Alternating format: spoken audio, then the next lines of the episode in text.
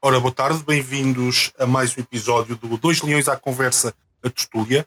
Hoje temos connosco o Joaquim Guimarães Costa e uma convidada muito especial, a Margarida Bartolomeu, que vem-nos falar um pouco sobre o, o futebol feminino e o desporto feminino. E vamos também ter o, o Hugo Ramos, mas vamos então começar aqui uh, pelo tema do, do desporto feminino do futebol feminino com a Margarida. Boa tarde, Margarida. Boas, boa tarde a Olá. todos. Muito bem-vindos. Uh, Diga-me uma coisa, Margarida. Uh, quando falamos sobre o futebol feminino ou o desporto feminino em geral, hoje em dia, um, o que é que podemos dizer sobre o crescimento do mesmo? Está, está a ser surpreendente? Não está a surpreender? E qual é que acha que é a grande razão desta explosão do desporto feminino? Uh, boa tarde, antes de mais. Um, eu não considero que seja, que seja surpreendente, porque uh, as atletas femininas sempre foram conhecidas pela sua capacidade de, de perseverança, de luta por aquilo que querem, de fazerem muito com, com pouco, com poucas condições relativamente ao, relativamente ao desporto masculino. Um, o facto de estar a ter este crescimento uh, maior agora, neste, nesta fase prende-se um bocadinho pelas questões de, dos clubes, das federações estarem a perceber finalmente que vale a pena apostar no, no desporto feminino, neste caso mais particularmente no futebol, e que esse, essa aposta eventualmente trará, trará retorno. As atletas dão retorno imediato porque dedicam-se a 100%, se já o faziam sem condições. Quando lhes são proporcionadas mais condições, elas vão dedicar-se ainda mais.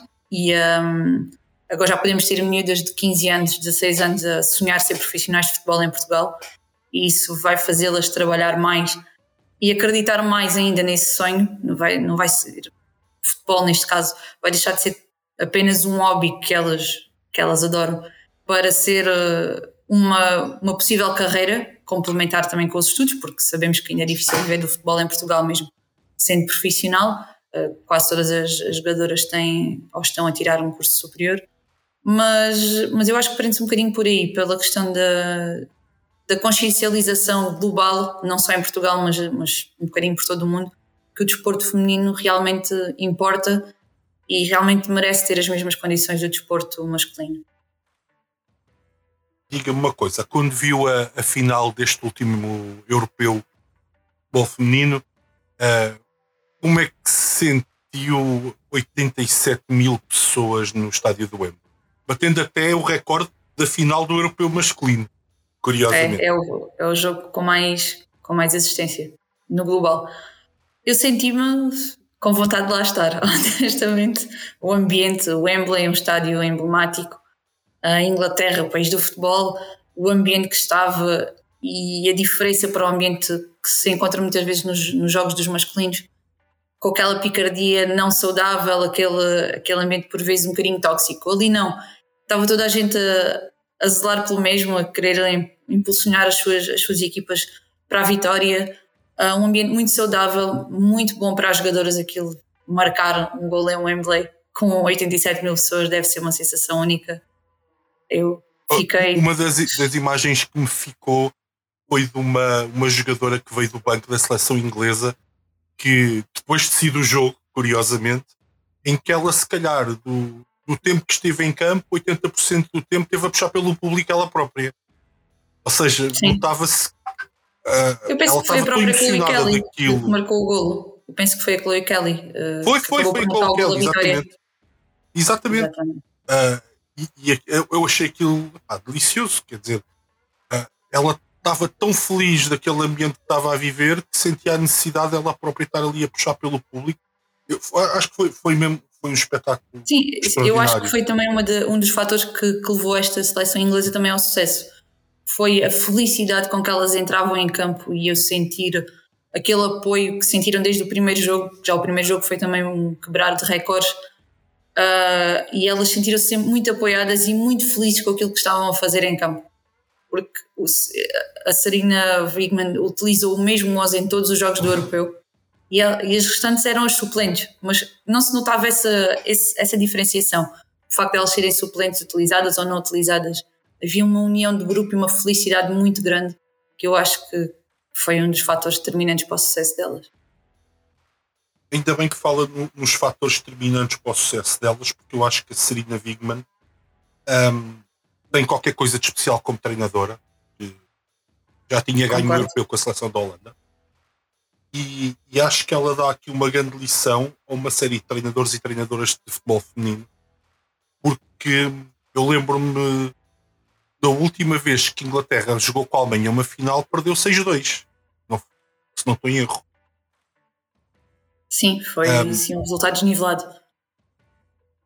E, e ela pega nesta seleção e ela praticamente elimina todos os pontos fracos que muitas vezes nós ainda vemos no futebol feminino, não é? Nomeadamente a dimensão física do jogo.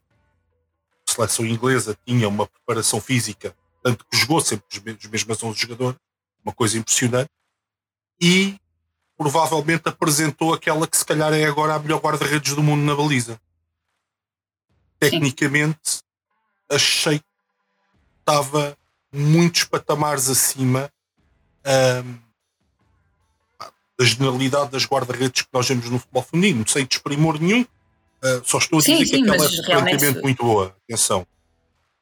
Uh, e de baixa estatura, eu gosto de referir isto. Que a Mary Herbs é uma guarda-redes baixa, que nós muitas baixa vezes estatura, mas, mas não parece. Nada, nada. Não parece. como ela enche a baliza, não. E não só, o que ela desafia em termos de futebol feminino é o jogo aéreo dela. Sendo ela de baixa estatura é extraordinário.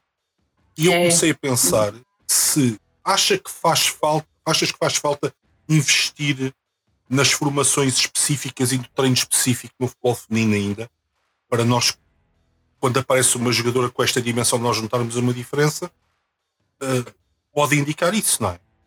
Sim, sem dúvida. Eu acho que nota-se muito o, os rapazes de 15, 16 anos e eu falo 15, 16, se calhar alguns mais cedo, tendo em conta se poderão fazer parte de, de escolinhas do Sporting, Benfica, mas, mas os miúdos aqui mesmo nas distritais já começam muito cedo a ter treino específico de guarda-redes. Um, e no futebol feminino, muitas delas têm este treino específico de guarda-redes quando chegam às séniores. E quando têm? E quando têm? E muitas vezes esse treino é, é, dado por um dos treinadores da equipa técnica, quando há mais do que um. Isto eu estou a falar num, numa perspectiva mais amadora, não tanto se calhar de Liga BPI, mas um, é dado por um dos, dos, assistentes, dos adjuntos, que por ele, meio autodidata, vai pesquisar exercícios e vai tentar fazer um treino mais específico para treinar a guarda-redes, mas sem a informação necessária. Um, isso vai-se perdendo agora um bocadinho com, com a aposta na formação dos clubes grandes em Portugal, dos Sporting, Benfica, Braga, o próprio Torriense, um, o Famalicão tem provavelmente já, já esse treino nas camadas mais jovens, mas isso depois vai-se ter vai-se refletir muito a nível sénior. E o caso da Mary Earps é um desses casos, porque certamente que ela dispôs desse treino específico, deu as condições para, mesmo sendo uma guarda-redes de baixa estatura, voar literalmente, literalmente. impor-se na, nas alturas.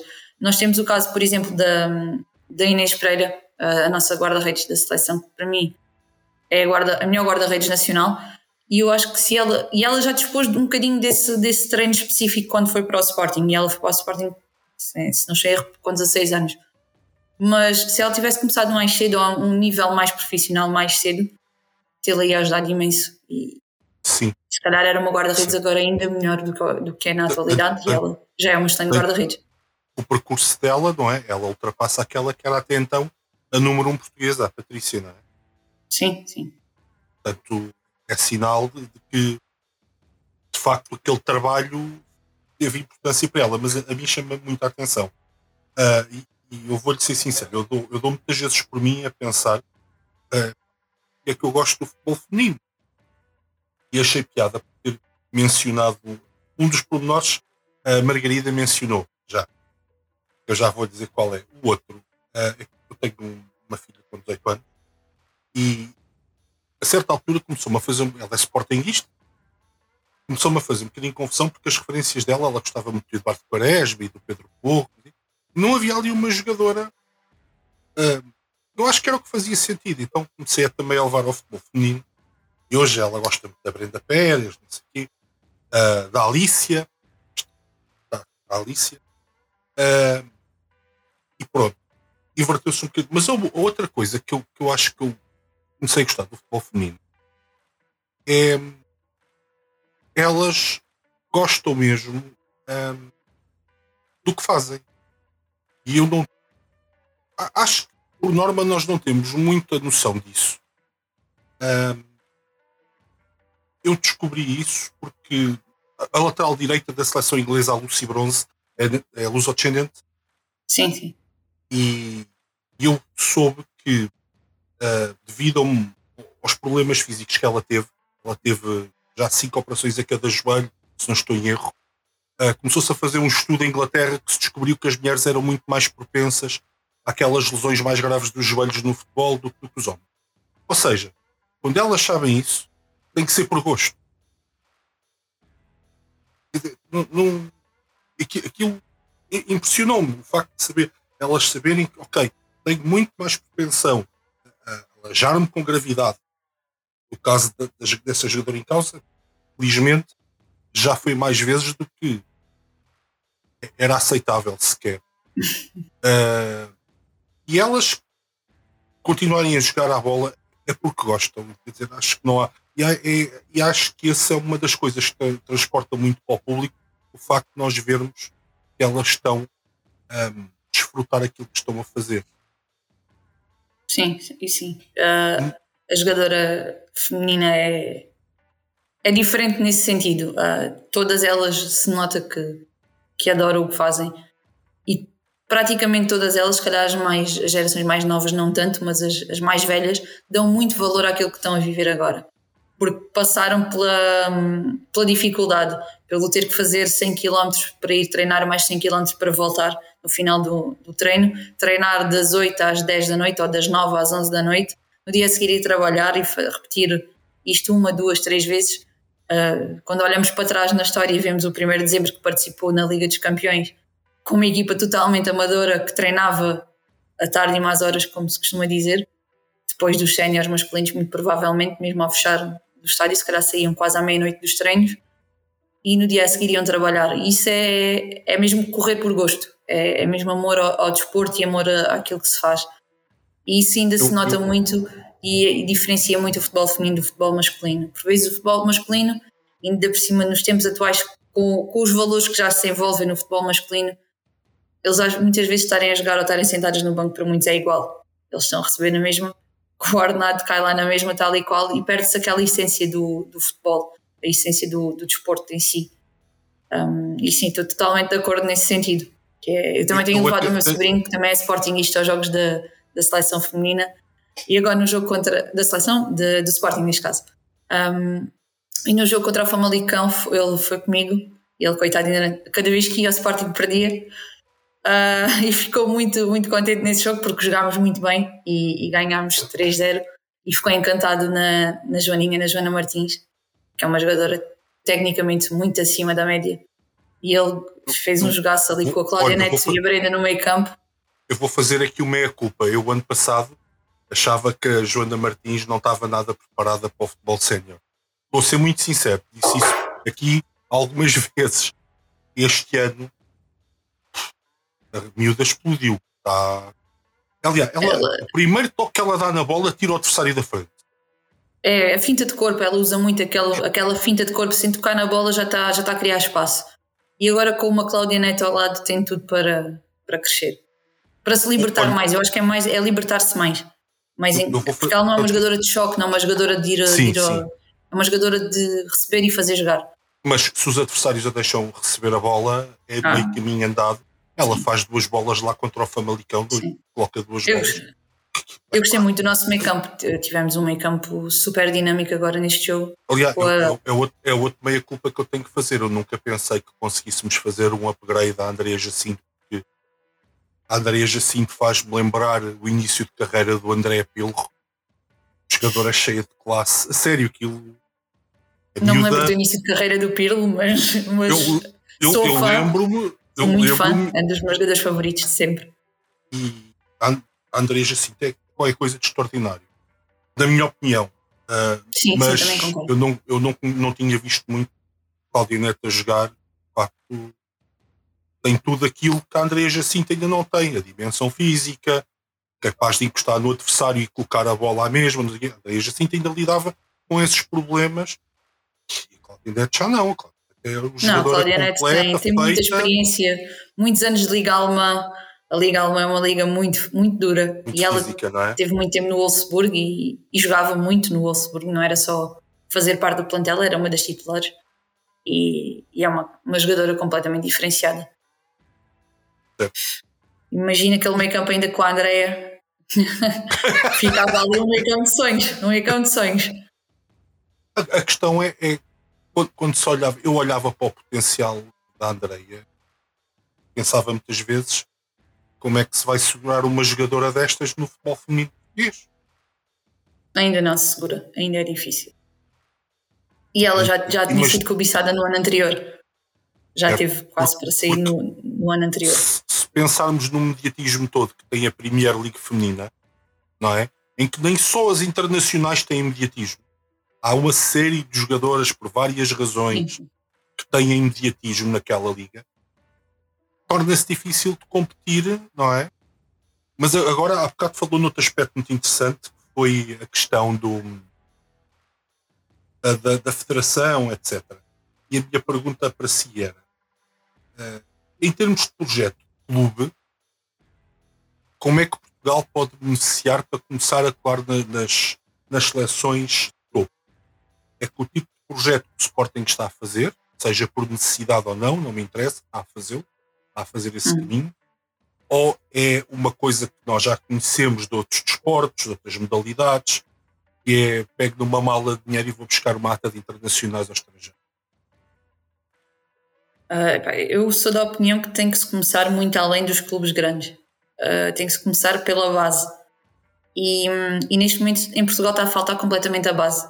Já faltou mais, é verdade, mas, mas eu acho que a Federação tem de, tem de investir a sério na, na sua presença aqui nas associações de futebol distritais, a promover o futebol feminino nas associações distritais, não é só fazer os torneios interassociações uma vez por ano e fazer centros de treino claro. Funcionam se calhar dois meses antes do torneio interassociações, porque sim. Um, eu acho que tem que haver uma, uma presença muito maior da, da Federação e um acompanhamento muito maior há muitas meninas a querer jogar futebol. Eu, ano passado, estive envolvida numa equipa aqui, aqui perto de onde vivo, no Penedo Gordo. Uh, uma das miúdas assinou pelo Benfica, este ano já vai jogar no Benfica. Ela é sub-14. Também foi ao Sporting, mas pronto, acabou por ficar no Benfica. Um, e como ela, há muitas mais. É só darem-nos a, a, oportunidade de jogar. E, e nós tínhamos ali uma equipa com miúdas de um bocadinho de todo o lado do, do, do distrito. E o distrito, veja, não é um distrito propriamente pequeno. É um distrito que vai desde a fronteira com a Espanha até à, à, à costa. Ou seja, ter miúdas de 12, 13, 14 anos a ter que fazer cento e muitos quilómetros, uma hora, uma hora e meia de caminho para poder ir treinar e depois voltar para casa mesmo ao fim do dia. Isto não, não dá, é incomportável. E as miúdas acabam por desistir, muitas porque não se sentem incluídas nas equipas masculinas ou pelos colegas, ou pelos treinadores, ou, ou, pelos próprios pais que não se sentem confortáveis com elas estarem a jogar com rapazes, e outras porque não conseguem fazer este esforço, fazer uma hora e meia de caminho. Mesmo que um treino, se um treino for às seis, implica que a criança esteja a sair de casa às quatro e meia, muitas delas ainda estão na escola. Uh, mas, não, não é posso, fácil. Mas eu posso lhe dar um bom exemplo. E a minha empresa patrocina um, um clube aqui da minha freguesia.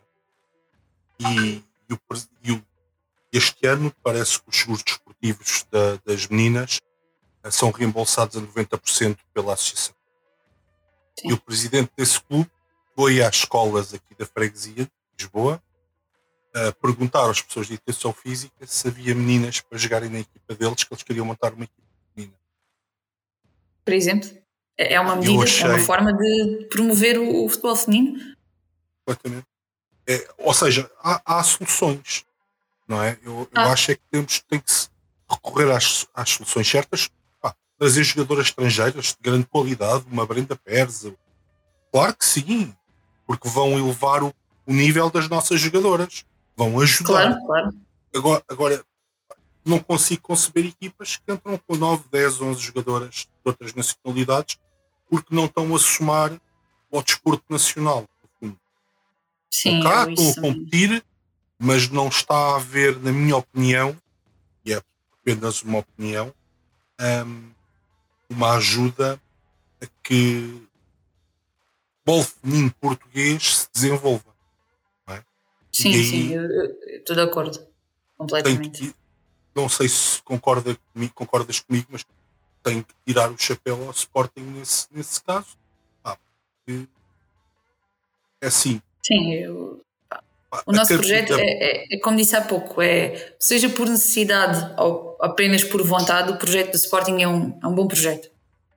Uh, é, os adeptos têm que entender é que é impossível competir contra equipas que investem com sacos cheios de dinheiro e vão buscar as melhores jogadoras de campeonatos estrangeiros. É difícil. Fazemos o melhor com o que temos. E deu frutos. No ano passado, em quatro títulos, ganhámos dois.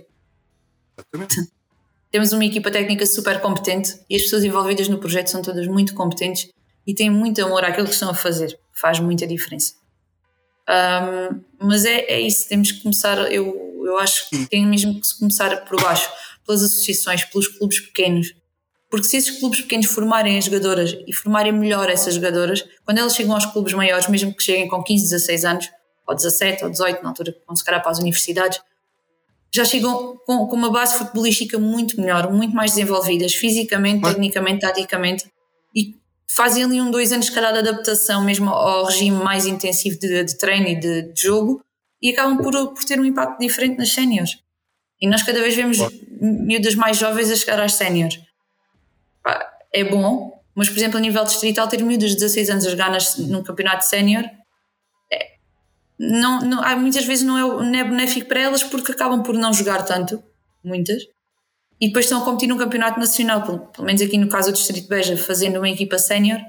Essa equipa, se tiver miúdas de 15, 16 anos, elas vão competir no campeonato nacional sénior, na terceira divisão, porque não há possibilidade de fazer duas equipas de séniores uh, femininos para um campeonato distrital. Isso não só seria um, um campeonato a duas.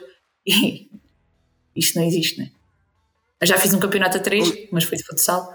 E não foi... Aliás, nós ainda há pouco estávamos a falar de uma atleta em off, uh, que é a Andrea Bravo, que eu vi no jogo contra o Famalicão, me encheu completamente as medidas. Ela tem 17 anos, é uma menina. É uma menina. É? Mas pronto, apesar de ser uma menina, depois dentro do campo é uma leoa. Mas é outra história. É. Mas, mas, ou seja, no fundo, se calhar a Andrea Bravo, eu não sei, mas já está há alguns anos no Sporting, já tem uma formação de base, provavelmente. Tem, tem. E então acontece que chega a esta idade e já se consegue evidenciar até com os séniores. Por causa dessa Sim, formação mais aprofundada que tem, não é? Se calhar Sim, o nível de treino delas é. Elas têm uma formação muito boa, muito completa. Poderia ser mais completa, a parte física ainda está muito, eu acho que mais do que técnico-tática é mais uma questão física, ainda está muito por desenvolver, até porque fisicamente as mulheres são muito diferentes dos homens e o seu nível de desenvolvimento e sua, o seu timing de desenvolvimento também é muito diferente isso acho que é muito importante ter, ter essa noção nas, nas equipas femininas, até por causa da tal questão das, da maior propensão a lesões no joelho. Uh, a irmã da, da Andréia Brava, Nádia Brava, se não estou a erro, teve uma lesão grave. Ela, ela também tem uma jogadora com muito potencial, muita qualidade. Teve uma lesão grave no joelho, teve muito tempo parado e só no final da época passada é que voltou a jogar. E fez dois, três jogos de tanto. E também era uma miúda com muito potencial, ainda é, só que está naquela fase muito complicada de com 17 ou 18 anos ou 16 está ali com uma lesão grave no, nos ligamentos. E isso a nível de formação e principalmente na, no feminino é muito complicado de gerir pela própria morfologia também da, da mulher, que também é, que é diferente do homem. Exatamente. Aliás, e, e acho que basta ver hoje em dia, com todo o respeito, isto, respeito não é, não é uma crítica maldosa, mas basta ver um campeonato da Primeira Liga Portuguesa, da Liga BPI, para perceber que os clubes que eventualmente não estão a trabalhar os aspectos físicos das atletas de acordo o facto delas serem do sexo feminino, chegam ali aos 70 minutos e nós vemos 5, 6, 7 atletas deitadas com câmbria. Sim, é? a, a, quebra física é muito, é muito mais evidente, principalmente tendo em conta que neste momento temos três clubes uh, ou quatro a, a, trabalhar a um nível completamente profissional, dois, ser se calhar dois clubes a trabalhar a um nível semi-profissional e o resto são equipas praticamente amadoras. Ou seja, a quantidade de treinos, a preparação física é muito diferente nessas equipas. Quando vemos, quando jogam um, um Benfica, por exemplo, que é uma equipa com um ritmo de jogo muito acelerado, contra um, sei lá, por exemplo, quem é que agora subiu? Eu vou dizer o Damaense, mas eu não conheço o plantel do Damaense ainda para este ano, mas por exemplo, o Damaense vai-se notar ali a questão física, vai ser, vai ter, vai ter impacto no vai, resultado, por mais que? Que as jogadoras Aliás, lutem, por mais qualidade que tenham, que têm muita. Eu, eu não sei se a Margarida tem presente, mas eu, eu, eu a tenho até alguma recordação disso, que houve uma série de jogos entre equipas teoricamente mais pequenas contra os chamados grandes do futebol feminino que conseguiam manter ali os resultados muito equilibrados até aos 60 minutos e depois a partir dos 60 minutos aquilo desnivelava-se, sofriam quase gols 3 em 3, 4 em 4 minutos e depois acabava o resultado por ser uma coisa que não era muito condigna com o que se passou naqueles primeiros tempos. Não é? Era esquisito. Sim, sim, isso acontece muito. E também, também pelo facto de chegar ali aos 60, 70 minutos, os jogadores começam a ficar cansados, o treinador começa, ou a treinadora começa a mexer e no banco não tem a mesma qualidade que tinha em campo. Ou seja, as que estão a entrar também não estão a dar o mesmo aporte qualitativo à equipa e nota-se uma quebra e depois as equipas profissionais, as, as grandes, aproveitam, obviamente.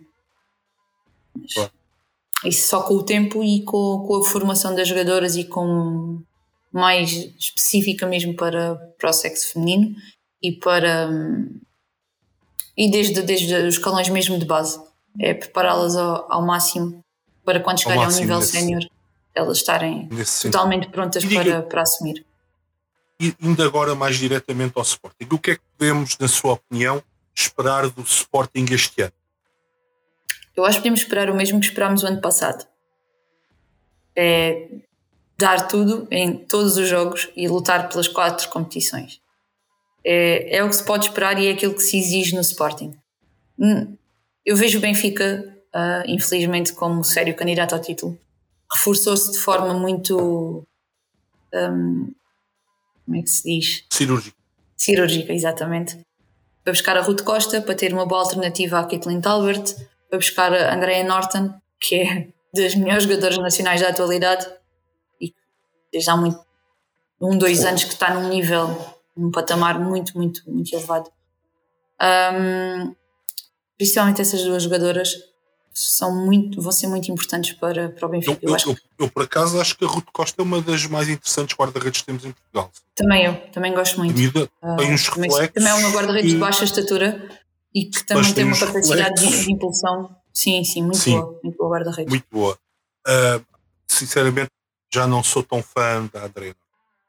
Gosto muito da Andrea Norton. Por acaso, hum, acho que falta ali qualquer coisa. É, pronto, eu, eu, é tenho, eu tenho um, é, eu tenho um protótipo de, de jogadora muito, muito. Pronto, tem, tem, tem uma que para mim é, é aquela que tem tudo, é pena ela não, não, não poder jogar até aos 100 anos, que se chama Ana Borges. Mas esse é, é o protótipo de todos nós. é, é uma jogadora extraordinária. Se encosta no adversário, aguenta. E o nível, uh, o nível exibicional, joga sempre da mesma forma, uma época inteira. E, é e depois, tem outra coisa que é o treinador deve perguntar à Ana Borges onde é que ela quer jogar, que ela consegue jogar em todo ela lado. Ela em todo lado. Ela. Ai, é, é, mas é extraordinário, não é? Quantos jogadores no futebol mundial aparecem em, em que o, treino, o Bobby Robson teve um que era o. Não era Luís Henrique, era. Foi que é agora selecionador eh, espanhol, não é? Ele, ele costumava dizer que escolhia 10 e o lugar que, que sobrasse jogava lá o, o, o Luís Henrique porque sabia que ele ia fazer bem o papel. Não interessa se era extremo direito, extremo esquerdo, defesa, não interessava. Onde, e, e, a Ana Borges é esse tipo de jogadora. É. Joga bem todo Joga bem. Eu, eu tenho uma, uma, uma, história gira. Uma vez a, a, minha esposa, a minha esposa é pasteleira. competição, formação. Foi a um evento de Miri estava lá na Borges e ela não fazia ideia que sabia que era a Ana Borges. Não é? Ela não gosta de futebol, minha mulher não gosta de futebol. E pá, tira uma fotografia com a Ana Borges. Ana, mas que é a Ana Borges? É, é a melhor jogadora portuguesa de futebol feminino. Tipo, tens de tirar uma fotografia com ela. Pronto, foi assim que ela descobriu que era um grande admirador da Ana Borges. Sim, é uma jogadora Mas, é espetacular. Eu também há outra jogadora que, que eu já falei várias vezes que também, também gosto muito e também acho que ainda tem muito potencial para crescer, que é a Carolina Beckert. Eu acho que ela está-se a tornar uma central muito, muito interessante. Fez uma época extraordinária o ano passado, a primeira época mesmo fixada a nível sénior.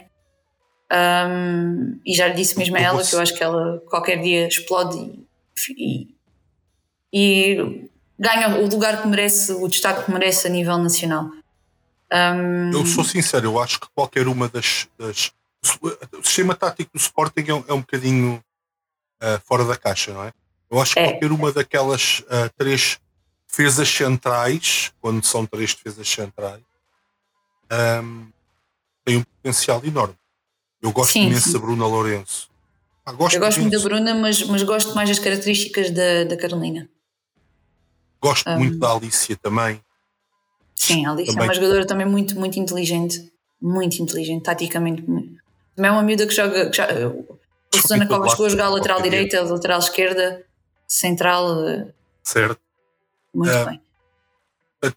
Acho, acho que o Sporting, em termos de, de defesa, está muito, muito bem servido. Pode-se alegar que, se calhar, é uma defesa que, que falta altura, não é? Se calhar elas no jogo aéreo, mas elas também se posicionam bastante bem, especialmente para a idade que têm, que é uma coisa que chama um bocadinho a atenção. Não sei se concorda sim, que. Sim, não, é? não elas, nós... elas são muito conhecedoras do jogo, taticamente. E nota-se isso muito nas miúdas que, que vêm da formação. Que elas, quando lá chegam, elas sabem posicionar-se, sabem estar em campo, sabem ler o jogo. Não, não chegam lá e só quando a bola chega a mim é que eu, é que eu jogo. Ou é só correr com bola. Não. Elas sabem estar em campo, sabem interpretar o jogo. Isso é muito do trabalho da Mariana Cabral desde 2016 com muitas destas miúdas que agora estão, estão a chegar também à, à, à, equipa principal, não só a Mariana, tal como toda a equipa técnica, mas falo na Mariana porque era ela a então, coordenadora então, faço, da, da Faço agora a pergunta de outra maneira, Margarida, que é, hum. vamos imaginar que nenhuma destas jogadoras do atual plantel sai do Sporting nos próximos 3, 4 anos. E estas três defesas Sim. vão ter 26 anos e vão começar a atingir o pico uh, daquilo que elas vão ser como jogadoras, não é? Sim. Quem é que vai marcar um gol ao Sport com estas três? A Chloe Lacasse. Uh, eu digo isto, eu acho que nos falta velocidade. Um, a Alicia é rápida, mas não tem uma mudança de velocidade muito brusca. A Sim. Bruna é um bocadinho mais lenta. A Carolina é, a acho Bruna, que é a mais rápida das três. É mais rápida, mas a Bruna é uma, é uma, uma, central mais posicional, não é? É, é. Mas eu Aquela... acho que nos falta velocidade. É o, é o maior defeito que eu vejo na nossa defesa. É, é velocidade. E isso é, é, um problema também temos com a Melissa, que está, que, que, está no banco, a outra central, que ainda é mais lenta. Eu acho que, que é aí o, o nosso maior handicap é bola nas costas. Handicap. Nós jogamos com a, com a defesa um bocadinho subida e quem consiga explorar esse espaço vai ter, vai ter vantagem para marcar gol. Mas não é fácil. Não é fácil. Não é fácil. Elas entendem-se também muito bem, as três, comunicam muito bem. Um, tirando aquele eu, jogo eu, na luz eu, o ano passado em que houve uma clara falta de comunicação defensiva, certo. mas são erros que acontecem uh, e elas têm tudo para evoluir. Também que conforme elas agora vão amadurecendo, vamos ver mais eu penso que mais a Carolina e a Alicia, até numa missão de primeiras distribuidoras de jogo também. Parece-me que será esse o caminho, não é? Que elas, sim, sim. mesmo tecnicamente, as miúdas são muito boas jogadoras, muito boas jogadoras. Sim, elas, elas sabem, ambas transportam muito bem a bola. a Alicia explora muito bem quer a linha, quer o espaço interior. A Carolina faz muito bem aquele passe de 25, 30 metros. Uh, recordo-me de um passo que ela faz o ano passado contra o Braga, que a Chandra depois aproveita nas costas e faz gol. acho assim, a rasgar a, a defesa do Braga toda. É, é tirar vantagem de, de, dessas capacidades. A Bruna também é muito forte com bola, não tão boa no transporte, mas, mas muito boa também com bola. Um, sim, eu acho que nesse sentido não temos aquelas típicas centrais que têm dificuldades com os pés. Temos, temos três defesas, a Alicia, uma central mais híbrida, em momento defensivo está como lateral, ofensivo está como central, mas, eu, mas muito boa. Às vezes é um bocadinho confuso para quem está a ver, não é? E, pronto, é, alguém como eu que eu não percebe nada. De, certo, mas uma pessoa como eu que não percebe nada de futebol, do espetáculo, mas aqui, de repente a Alice é uma central que, que, quando o Sporting depois perde a bola se torna uma lateral esquerda e a Ana Borges que era quase uma avançada descaída na direita é a nossa lateral sim. direita Pá, aquilo tem, tem uma dinâmica impressionante Atenção. tem, tem, e mesmo a nível e de meio campo cumprem a nível de meio campo, por exemplo, agora notei uh, algumas nuances. agora neste jogo contra Sim. o Famalicão, por exemplo, a Claudinete, que é uma, uma média não tão posicional, é muito móvel. Um, no momento defensivo tínhamos juntava-se mais uh, numa linha de três, era ela, a Joana e a Brenda, as três alinhadas e a, um, a Fonte Manha sempre mais atrás, entre as centrais e, a, e as médias. Uh, mas no momento, quando estávamos em construção, a Cláudia descia sempre para vir buscar jogo, sempre, sempre, sempre, sempre. E vinha sempre sozinha. Era engraçado porque ela conseguia sempre libertar-se da marcação e receber no centro completamente livre, rodava e distribuía com pronto, toda a qualidade que nós sabemos que ela tem. Pois, a questão é que lá está também. o Consideras que temos um plantel mais fraco este ano ou mais forte? Boa questão. É, não é? Não, não sei. Uh, acho que nos faltam ali um, um ou dois uh, reforços cirúrgicos em algumas posições. Uh, mas reforçámos-nos bem. A Ana Capeta de regresso é sempre uma jogadora que traz gol, traz irreverência, traz, traz raça, traz entrega. Um, epá, a Cláudia Neto foi um grande reforço, já se falava na época anterior que poderia vir para cá que já andava em conversações, veio finalmente e tem completamente encaixada na equipa. Um, e as miúdas que estão a subir a formação estão a subir muito bem também. E acho que vamos ver, vamos ver agora o crescimento da equipa enquanto um todo. Eu, eu, eu acho eu que a nossa equipa é muito isso. Uh, não Sim. sei se oh, Eduardo, oh, Eduardo, desculpe interromper, desculpe interromper, Eduardo. Diz, diz. Uh, aqui o Hugo tem aqui um, uns pormenores interessantes para dizer em relação à, à nossa jogadora Cláudia Neto. Uh, e ele estava aqui Não intervém! Ah, Hugo, dá-lhe. Uh, eu, não queria também entrar aqui a matar e acho ele não que queria estava. interromper a Margarida. Ah, não, não, não, a Margarida, que é estreante não é? aqui no, no podcast, e estava a ouvir com muita atenção, porque claramente que a Margarida percebe muito mais de futebol feminino do que eu. Um, mas é, é, é, uma, é, é, uma modalidade que me tenho vindo a, a, apaixonar cada vez mais e este ano até fui à final da Taça de Portugal e gosto de acompanhar a equipa do, do Sporting. E, e pegando nisto que estavam a falar de, da qualidade da equipa, eu confesso que estou um bocadinho mais aliviado porque eu, com esta resposta da Margarida de, de que não se sabe se a equipa tem a mesma qualidade ou não, porque eu, eu senti que com as percas que tivemos este ano da, da Fátima Pinto, da Joana Marchão, da André Jacinto, poderíamos ficar com uma equipa mais debilitada para este ano. Mas, mas olha, ainda bem que falas nisso que eu ia falar nesse aspecto. Eu, por Pronto. exemplo, uh, e não sei se concordam Hugo e Margarida, em relação à Joana Marchão, acho que é uma jogadora que nunca devia sair do esporte. Nunca. Sim. E eu fui das mas, pessoas que mais achei este sistema tático não o beneficiava. Não, não. Acho que não. Mas é para mim, a Joana Marchão, a Ana Borges, pá, são símbolos do futebol feminino no Sporting. E a Rita Fontenanha também, claramente. Uh, pronto, e, e, portanto fico um bocadinho mais aliviado com esta resposta. Vamos ver como é que é o resto da época. Também acho que o Benfica está muito forte. Uh, mas, mas, curiosamente, sabem qual, qual, qual, é que me custou mais ter saído? Custou mais no sentido desportivo. Atenção, a Joana Marchão, para mim, nem tanto nem tanto. Depois de ver a Cláudia Neto, pronto, a miúda tem um potencial do caraças, acho que tem que ir lá fazer a vida dela e brilhar. Eu acho que ela vai mesmo brilhar lá fora, sinceramente. Uh, foi a Marta, uma miúda que era avançar, extrema esquerda avançada. Sim, sim, sim. a Marta surpreendeu-me um bocadinho, não estava à espera que ela saísse. Tem, mas a miúda tem umas características que eu acho que aquela miúda vai ser jogadora também. Eu acho que a Marta uh, tem características uh, muito particulares. Um, tem um domínio de bola diferenciado, tem uma facilidade de remate também muito interessante. Mas não sei se ela encaixava 100% neste sistema de jogo da, da Mariana. Eu, Epá, foi uma, por acaso era uma das jogadoras que eu não estava à espera que saísse.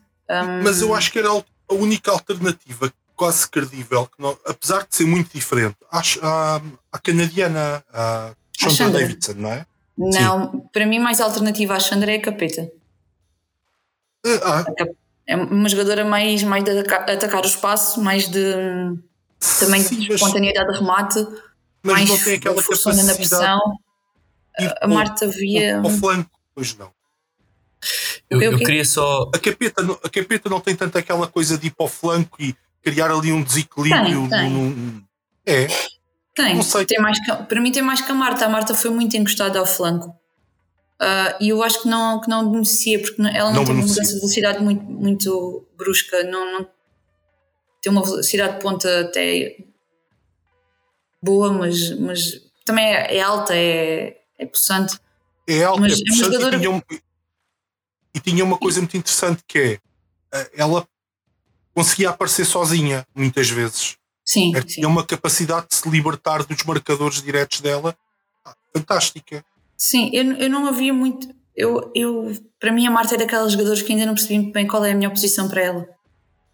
Porque eu não a vejo como uma ponta de lança, mas também não a vejo como uma extrema, não a vejo como média. Vejo ali como uma coisa intermédia, se calhar ali entre o avançado só... e a linha média, fazer ali mais a ligação, aparecer à entrada da área para finalizar. Não. Por acaso é uma daquelas jogadoras que me deixa assim um bocadinho. dizer o que, o que eu sim, estava a dizer em relação à Cláudia, uh, que acho que é um bom tema também para, para debatermos e queria muito ouvir a opinião da Margarida, também tu, Eduardo e o Joaquim, sobre este assunto.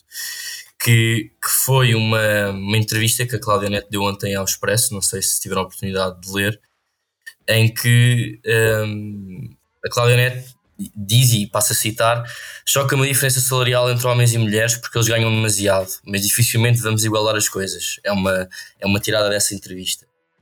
E pronto, isto é, isto é um tema que no futebol feminino um, acho que é algo polémico, não é? Também muito devido à, à luta vá, que, que tem acontecido nos Estados Unidos, que acho que é onde, onde é mais predominante este tema, relacionado com a, com a seleção feminina dos Estados Unidos, que é a melhor do mundo uh, e que conseguiram que na federação fosse, houvesse igualdade, igualdade de pagamento de salários um, ehm, para as seleções.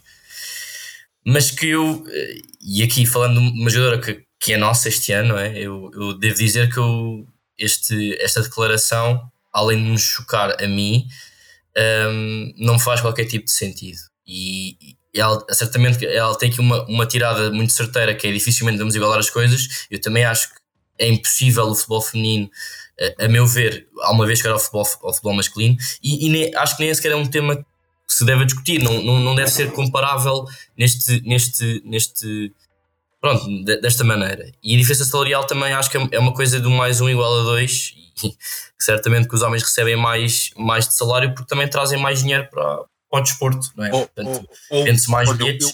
Eu, eu, eu tenho, deixa-me só acabar, Eduardo, sim, eu sim, gostava sim, muito de ouvir o que vocês têm a dizer sobre isso. Mas para mim, eu, eu acho que estes, estes temas, um, abordados desta maneira, não fazem qualquer tipo de sentido. Eu acho que, por exemplo, aquilo que estava a falar há bocado e que a Margarida falou, e tu também, Eduardo, muito bem, de haver apoios às equipas, de, se realizarem mais torneios, haver uma, um maior, maior trabalho de base.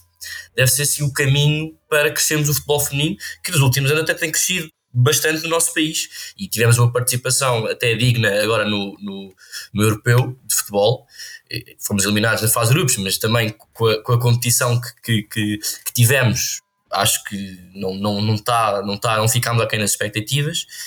Um, e, e, acho que falar de, desse investimento de base, falar de, de, de formação, falar de, de, destas questões de horários nos clubes, de treinos e tudo mais, e, de, de apoio às jogadoras, isto sim deve ser, deve ser uma coisa que eu acho podemos falar, podemos arranjar formas de, de contornar os problemas, de, de, de haver investimentos diferentes. E acho que foi uma declaração que ficou um bocadinho mal à Cláudia, que podia fazer também por isso, por, por, por estas entrevistas, de, de apelar à opinião pública para essas zonas onde pode haver mais investimento e mais, e mais um, atenção uh, para, para fazermos crescer o futebol feminino, ao invés de estar a, a, fazer estas comparações que a mim não me fazem qualquer tipo de sentido e, e acho que foi uma, uma, uma, uma declaração algo inglória que não ficou bem uma atleta que agora é nossa. Mas pronto, gostava de ouvir o que é que tem a dizer sobre isso um, eu, eu acho que este, este, é um tema que para mim é muito sensível, vou já dizer. Porque eu acho que o problema aqui, uh, se calhar, uh, Cláudia, se, Cláudia Neto, sem se, querer, sem se ter referido ao problema concreto, referiu-se um, de uma forma mais abrangente ao, ao, ao problema grande que existe nesse desnível. Que não tem a ver tanto com jogadores versus jogadoras tem a ver com a circulação de dinheiro no futebol. Não é? Uh, certo. Eu, eu, eu pessoalmente acho que os valores tinham que ser mais equiparados. Obviamente que os homens neste momento trazem mais patrocínios, um, as, os direitos televisivos do, do futebol masculino são maiores, mas quer dizer, acho que todos vimos o último europeu. Claro. Mas, oh, oh Eduardo, deixa-me fazer-te uma pergunta. Deixa-me fazer-te uma pergunta. Disseste agora que, que achas que os valores iam ser mais equiparados. Eu pergunto, por exemplo, uma área da sociedade onde, onde claramente que as mulheres recebem mais dinheiro que os homens é na área da moda nomeadamente das, as modelos e tudo mais. Também achas que os homens modelos que recebem menos que as mulheres deviam ter o seu salário equiparado a, a, a modelos femininas que recebem mais? Acho, é que eu acho que não. Acho. Eu, eu, acho que não faz qualquer tipo de sentido. Faz sentido quem trazer, quem trouxer mais dinheiro, independentemente do seu sexo ou género ou quer que seja, o dinheiro que traz para a indústria deve ser proporcional ao seu salário, como sempre foi, como, porque eu sou um crente no livre mercado, mas pronto, isto também já são Sim, questões mais mas, políticas mas, da coisa, não é? Mas que sejam equiparados os valores, ao menos. Mas é? equiparados, eu, por exemplo, ainda há pouco tempo uh, epá, não, ter, não teriam a discrepância que têm. Há pouco tempo tiveste um caso em Hollywood que se fez um filme em que as protagonistas eram três mulheres uh, e ganharam menos, e, e, era sobre três mulheres cientistas que permitiram que nós aterrássemos na Lua. Uh, e três mulheres de cor, ainda por cima. Uh, epá, e houve uma discrepância de valores nos, nos, nos, vencimentos dos atores secundários para as atrizes principais. E eu, não, epá, eu tenho alguma dificuldade em perceber isso. É, eu, uma mulher fica melhor no mim, cartaz, traz mais gente. Eu acho que é relativo. Eu, acho que tem a ver com, com a lei da procura e da oferta, que é o que nós estudamos certo, no primeiro mas, ano. Mas porque certamente a lei da procura e oferta está Sampaio, relacionada com o produto. A, Sara Sampaio traz muito mais dinheiro do que qualquer qualquer não, mas a maior parte dos modelos masculinos é um facto.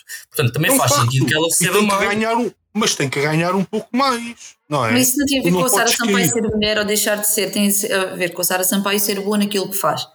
Exatamente. E elas são boas naquilo que fazem. A atleta feminina é boa naquilo que faz. O atleta claro. masculino no futebol está sobrevalorizado, mas um disparate. O dinheiro, o dinheiro que circula no futebol neste momento é completamente irreal e, e, e completamente do, pá, desajustado. É a minha opinião.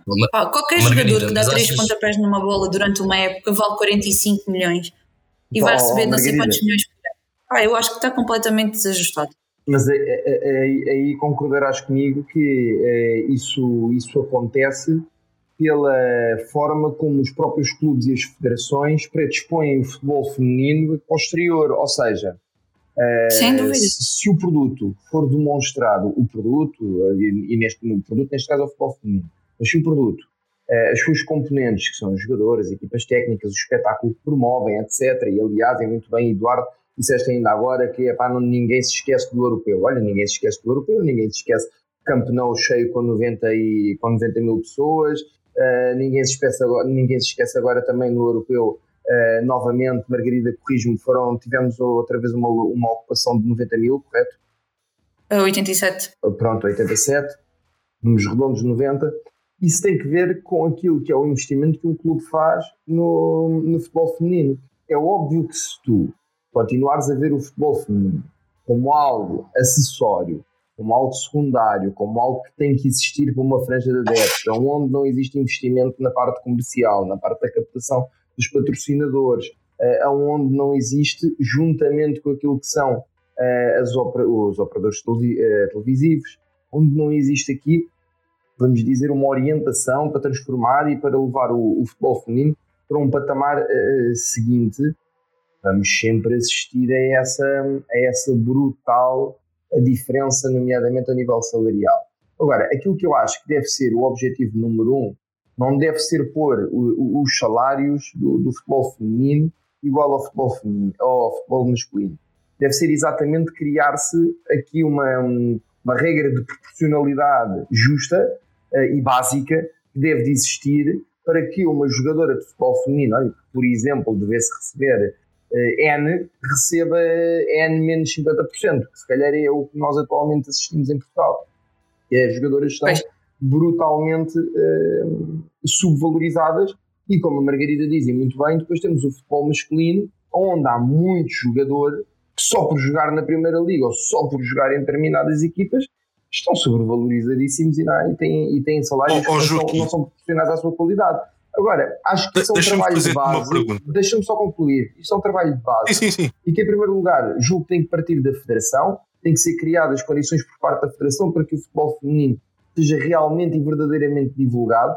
Nós, por exemplo, não poderíamos, isto é a minha opinião, não poderíamos ter, e eu e a Margarida assistimos a esse jogo, uh, não poderíamos ter a, a meia final da, da, da Supertaça em Alcochete, uh, com um anúncio de, por parte do, do, do Sporting. Atenção, não estou, não, não, não, agora aqui não está em causa estar a fazer crítica ou não àquilo que é são os do Sporting, mas com o anúncio do evento uh, um ou dois dias antes, uh, sem haver grande mediatismo, tem que se dar, em primeiro lugar, tem que se dar mediatismo ao espetáculo, tem que se transformar o espetáculo numa coisa apetecível. Isto é a mesma coisa que tu de repente trazeres o. Pá, vai, o primeiro nome que me vem à cabeça, trazeres o Brian Adams a Portugal e não anunciares. É óbvio que não vai lá ninguém. Não é assim? Por mais, que, se goste, por mais que se goste do Brian Adams. Agora, se tu de facto conseguires criar condições, e eu agora aqui vou-me focar só no Sporting porque sou Sportingista e os outros não me interessam. Apesar de, repito novamente, que é básico, tem que partir sempre da federação, tem que partir das estruturas governativas para que depois possa ser alavancado. Agora, se de facto o Sporting, por exemplo, tivesse aqui criado condições de mediatismo para que o evento corresse em Alvalada, onde, por exemplo, é pá, crias ali um, uma tarde de Sporting ou um dia de Sporting com uma zona para miúdos, com os insufláveis, com uma banda, por exemplo, vou, vou referir os Sporting, mas podia ser outra qualquer, ali a tocar, uh, é pá, com patrocinadores envolvidos em tudo isto, uh, para também a sua marca ser valorizada, porque aquilo que, aquilo que atrai o patrocinador é, ter, é a sua marca ter visibilidade uh, se tu lhe conseguires por, uh, propor essa visibilidade de marca uh, se, nestes eventos que eu acabei agora de referir, o patrocinador acaba por ter interesse. Epá, e se calhar vais ver e no final do dia tiveste 10 mil ou 15 mil em Alvalade, se calhar consegues isso sem grande, grande, grande, grande esforço. Agora, a verdade é que nós tivemos meio dúzia nas bancadas de Alcochete. Ok? E se é e mesmo assim não estava uma má casa. Não, não. Para um dia de semana, nada, hora que nada, era, não nada. Isso, isso não está em Eu. Eu até fiquei surpreendida que estava à espera de estar menos gente. Isso não está em causa, está excelente agora. Comparado com aquilo que poderia ser, que não tenhas dúvida, conseguíamos, conseguíamos ter se calhar 10, 15 mil em Alvalade e depois dizem, tem os custos. Os custos é muito simples, é assim, não abrem a bancada superior, abrem a bancada de baixo, o número de spotters é adaptado um, ao número de lugares disponíveis, porque os spotters são pelo número de lugares disponíveis. Uh, portanto, se não, tens a, se, não tens, se não tens a superior aberta, logo reduzes aí também. O número de, de polícias é a mesma coisa. E depois é assim: punhas aqui um bilhete que, em vez de ser uma entrada livre, como foi em Alcochete, se calhar se puseres aqui um bilhete a pagar 5 ou 7 euros, eu não tenho dúvida nenhuma que as pessoas continuavam a ter interesse em ver o futebol feminino e começavas aqui a criar uma dinâmica de interesse. Agora, se entregamos isto um pouco naquela uh, ótica de epá, isto tem tão pouco interesse, nós até pomos os bilhetes, uh, uh, o acesso é livre, não, não, não há nenhum custo. Então aí nós estamos a promover a desvalorização do futebol feminino, por mais, Exatamente. por mais que se Sem dúvida, eu ia referir a isso também. Por mais que seja ao contrário, enquanto continuarmos a fomentar. Sim, exatamente. Tem que partir da federação e não podemos fazer só espetáculos bonitos, como foi a final da Taça de Portugal, onde eu também estive presente. Não podemos fazer só espetáculos bonitos com aberturas com o David Carreira, isto é, o, o cachê que deram ao David Carreira, pá, sem desprimor nenhum, porque não estou aqui agora a avaliar o cantor, é, é, é, indiferente, mas o, o, o cachê que gastaram para o espetáculo de abertura, na minha opinião ainda para mais, paupérrimo, isto é, não, não, não, não, não é digno de uma final de Taça de Portugal, seja ela masculina, feminina, seja ela do que for, não é digna, uh, mas o cachê que se calhar deram, é pá, poderia servir epá, para um bocadinho da alavancagem que é necessário ser dada ao futebol feminino. Uh, e eu acho que ainda ninguém está desperto para aquilo que é a oportunidade do futebol feminino, nomeadamente ao nível do retorno financeiro, que uma Champions League, muito em breve, vai estar aí, do futebol feminino pode trazer aos clubes que estejam orientados para aí. Epá, agora, uh, não me levem a mal, mas a nossa conversa cai toda em saco roto, enquanto os ingressos forem, enquanto não houver ingressos a, a serem pagos oh, oh, oh, mas eu, eu, eu ia-te fazer aqui uma Peço desculpa por vos ter interrompido, Margarida, desculpa. Sim, sim, sem problema. Não, não, à vontade. Uh, repara uma coisa, se, se metesse ali mais 20 ou 30 euros na Gamebox, tivesse os jogos todos em Alvalade, incluídos na, do futebol feminino, incluídos na Gamebox, dizias que não? Não, é pouco. 20 ou 30 euros eu acho que é um valor muito Estou reduzido. Muito Vou dar um exemplo. Sim. E por, e por Gamebox, não, o, o bolo não é mau. Dou-te outro exemplo. Eu acho que tu, numa nossa... fase inicial, ou oh Eduardo, desculpa, desculpa interromper, eu acho que numa fase Sim. inicial poderias fazer isto aqui num misto. Não abandonavas completamente Alcochete, mas começavas a introduzir o espetáculo no, no estádio de Alvalade, percebes? E não Nos significava. Exatamente. Começavas a incutir aqui o hábito ao, ao Sportingista de ir ver o futebol feminino também a Alvalade. Não vamos de repente pôr lá a equipa a fazer não sei quantas jornadas do campeonato sempre, é, onde não existe o hábito criado nos Sportingistas e elas estarem a jogar para bancadas vazias. Isso eu não quero. Aquilo que eu quero é que primeiro se crie, é que primeiro se crie o hábito nos Sportingistas. E como é que tu crias o hábito? Ah, nos jogos grandes, por exemplo, como o Hugo está a dizer, e muito bem, começas a meter tudo em alvalade, começas a criar ali dias de Sporting, fanzones à volta daquilo, para que nós próprios Sportingistas fiquemos imbuídos do espírito de jogo grande e vamos para a bancada a apoiar como se fosse a equipa masculina. É que esta é que é a oh, diferença, não é? Porque depois não podemos ir para a bancada e estar ali um bocadinho de mãos nos bolsos, como é pá. Uh, olha, de facto, digo-te uma coisa, ao cochete a vantagem que teve é que eu vi um grande fervor da parte da, nas bancadas, isto é, as pessoas eram todas muito entusiastas e vibravam verdadeiramente com, com o que estava a acontecer dentro das quatro linhas. Portanto, incluir isso numa Gamebox imediatamente por mais 20 ou 30 euros, julgo que era continuar a desvalorização do futebol feminino. Se tu me disseres que, por exemplo, durante um ano, metermos os jogos de maior dimensão uh, em Alvalade uh, por valores que rondassem ali os 5, 7 euros, uh, olha, que pusesses lá, como eu te disse, uma, uma fanzone para crianças, outra para adultos, com uma banda a tocar, a horas razoáveis, não é estar a jogar às 8 nem às 9 da noite, não é? Porque quer dizer, claro. isso claro. já afasta no futebol masculino, quanto mais no, quanto mais no feminino. Uh, se criares isto e se começares a cobrar 5, 7 euros por bilhete, eu acho que é perfeitamente razoável e acho que qualquer sportingista e qualquer adepto do desporto está disponível para pagar 5, 7 euros por bilhete para ver a equipa de futebol feminino do seu clube. Não estás a dizer Pegando estás a dizer, queria só complementar que este assunto, nós já falámos os dois sobre este assunto de meter o futebol feminino em Alvalade, não sei se te recordas. E hum, eh, eu, nós sabemos também que a resposta da direção do Sporting neste momento é que o relevado tem condições especiais, que não se pode estar a ser sobreutilizado e não sei o que, não sei o que mais. A meu ver, isto é uma justificação muito vazia, porque uh, se a justificação é o relevado, então que se invista um bocadinho mais num relevado um bocadinho melhor, numa manutenção mais assídua para ver os jogos. E é absolutamente escandaloso. Eu, eu por exemplo, só ter visto a equipe de futebol feminino ao vivo duas vezes e uma ter sido no Estádio da Luz, no, no derby que houve ano passado, que bateu o recorde. Uh, não, uh, por acaso não sei se bateu o recorde, mas sei que foram 14 mil que estavam no Estádio da Luz para ver esse derby. Bateu, bateu. E a sua, bateu bateu, pronto, bateu o recorde. E a segunda ter sido no, na, no Jamor na Taça de Portugal. Portanto, para mim, Alcochete é, é, é um, uma deslocação até bastante longe e, portanto. E acho que não, não, não merece.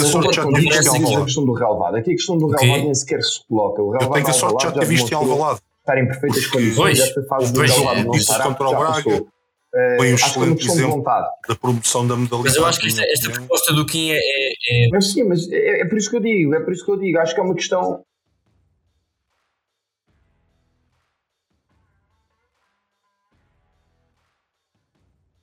Pronto, mas ok, tens de justificar isso à direção, porque a direção ainda hoje utiliza esse argumento.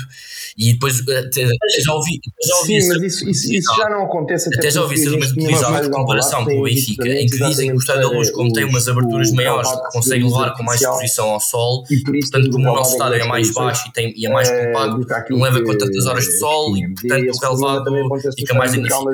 Desde sempre, eh, e sempre foi uh, ali resolvido exatamente com, com, os mesmos equipamentos que, está, que Calvalade agora tem e que faz com que o relevado receba luz artificial, como vos disse. Agora, uh, julgo que isso é tudo uma questão de vontade. Tem de existir vontade. Nós não podemos estar parados.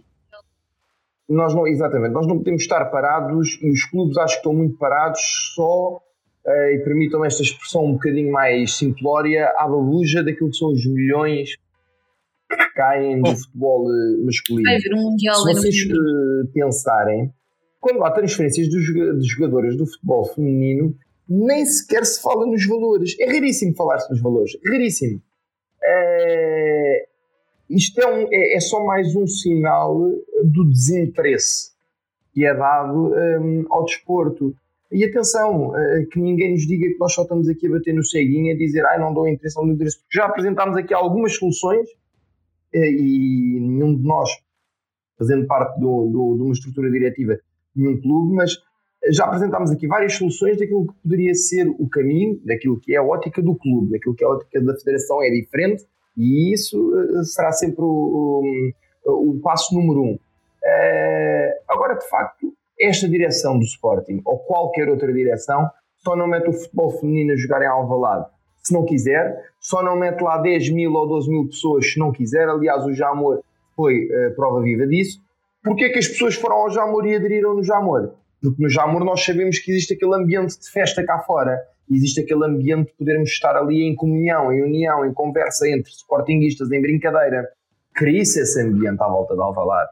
Cria-se essa rotina não só para os jogos do futebol feminino, mas para os jogos do futebol masculino e para todas as modalidades cria-se ali uma zona de Sporting impenetrável e onde os adeptos sabem que ali vive-se e sente-se o Sporting. E se fizermos isso, é garantido que todas as nossas modalidades vão ter muito mais gente de todas as idades, entusiastas a apoiar, a pagar o Sporting, a naturalmente a ter a, a natural rentabilidade que tem que ter uh, com isso. Agora, enquanto virmos isto na ótica do custo, de que, ah, mas eu tenho que pôr aqui não sei, não sei quantos spotters, e tenho que pôr aqui uh, não sei quantos stewards, e depois dos stewards é a polícia, e depois da polícia é a luz, e depois da luz é isto. Epá, enquanto for visto assim, então não vamos a lado nenhum.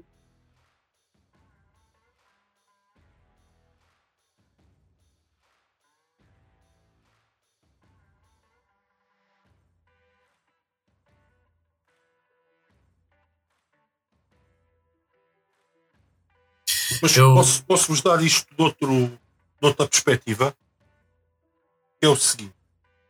Eu acho que no dia em que o Jorge Mendes representar uma atleta do futebol feminino, essa disparidade vai começar a, a deixar de haver.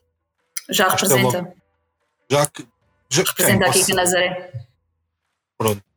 Então, então está mais parecido do que eu pensava.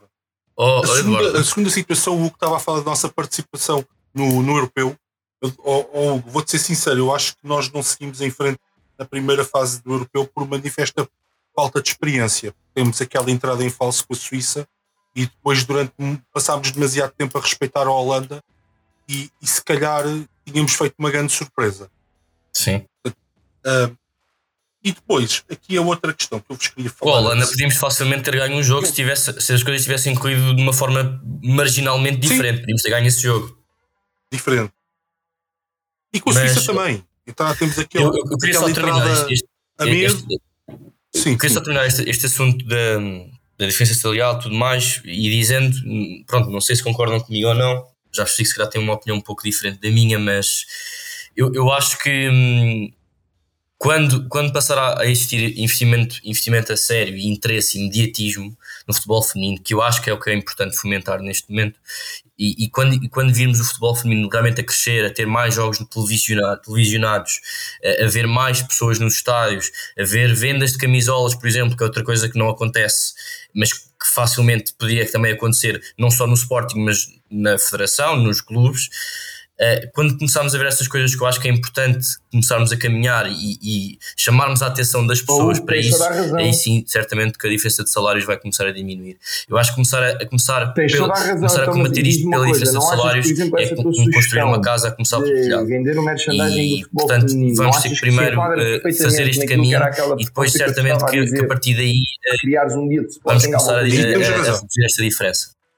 Porquê que, é só isto porquê, porquê que, por exemplo, porquê que, por exemplo, a Loja Verde, se o Sporting, se a equipa de futebol feminino joga em Alvalade, porquê que a Loja Verde não tem que estar nesse dia maioritariamente orientada para vender produtos do futebol feminino?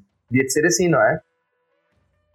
Pronto, claro, claro mas, mas, isso, isso, é, mas isso é uma conversa que é, nós os dois até já tivemos várias claro. vezes, que é a Loja Verde do pavilhão, quando joga o hockey, o futsal, o handball, o basquete, uh, o vôlei, seja lá que modalidade for, Aquela oh, loja devia estar oh, aberta e orientada para vender produtos Nós nem no futsal vendemos, portanto, logo.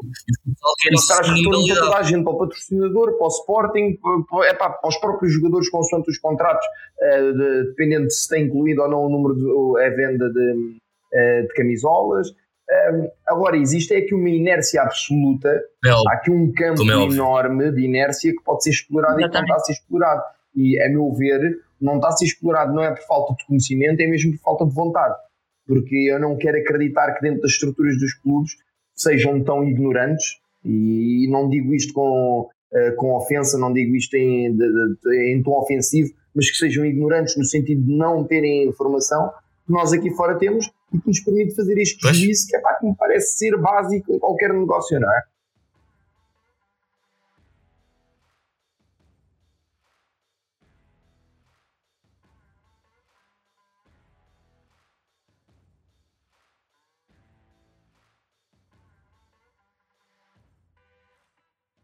Sim, claro. oh, Joaquim, mas. Sim, mas isso, mas isso, mas isso, trouxe mas aqui uma é ideia assim, em relação isso, é uma questão e eu não quero estar aqui a desviar a conversa para esse lado. Porque é que se havia ter um patrocínio Até porque temos cá a camisola do Sporting é minúsculo. Hoje é outro, mas. Um, Podíamos ter outro patrocínio. Basta olhar para o relatório de contas do Sporting e ver uh, Sim, nós já falámos, que tem sido desinvestimento na componente comercial. E, portanto, se existe desinvestimento nessa área, naturalmente que existe menor captação de, de, patrocinadores. Se nós, por exemplo, assistirmos à, Liga Espanhola, até mesmo à Alemã, tudo aquilo que seja ali para o centro, norte da Europa, a nível de handball, tu vês os equipamentos completamente repletos de patrocínios.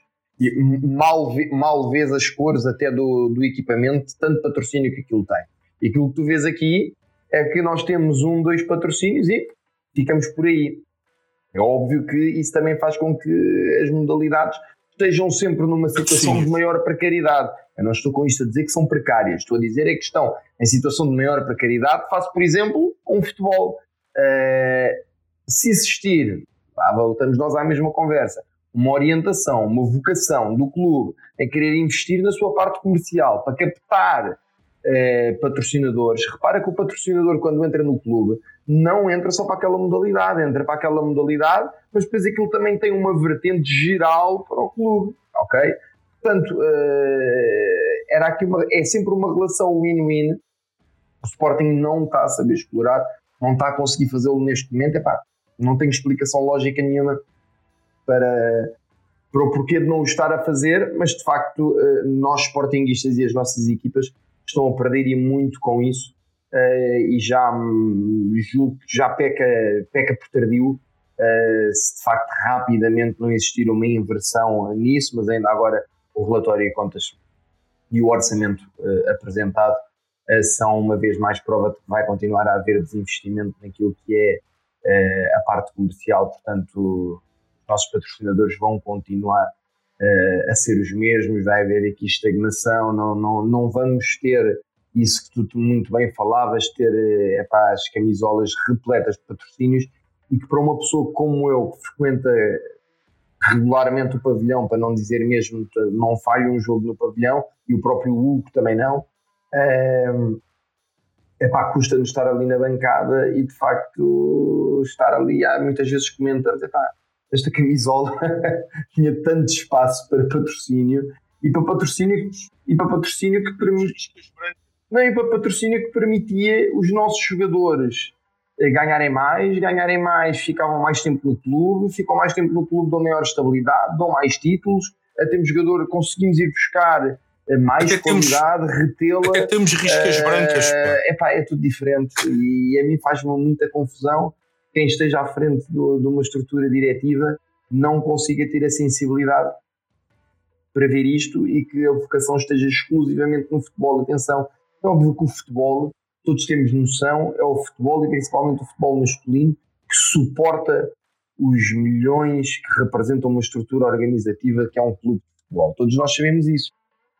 Agora, não podemos é bater com a mão no peito e dizer, ai, as modalidades, ai, o futebol feminino, e depois os investimentos serem cada vez menores de ano para ano. Isto é, se batemos com a mão no peito, então vamos lá investir, vamos lá fazer aqui isto com critério, porque é muito simples e não é preciso ser nenhum, nenhum mago, nenhum sábio uh, para rapidamente conseguir alavancar uma qualquer modalidade, um futebol feminino, um handball, um basquete, uh, para níveis que atualmente de facto não os temos nem no Sporting nem em Portugal. É que a questão já nem sequer está tão pouco isolada no Sporting.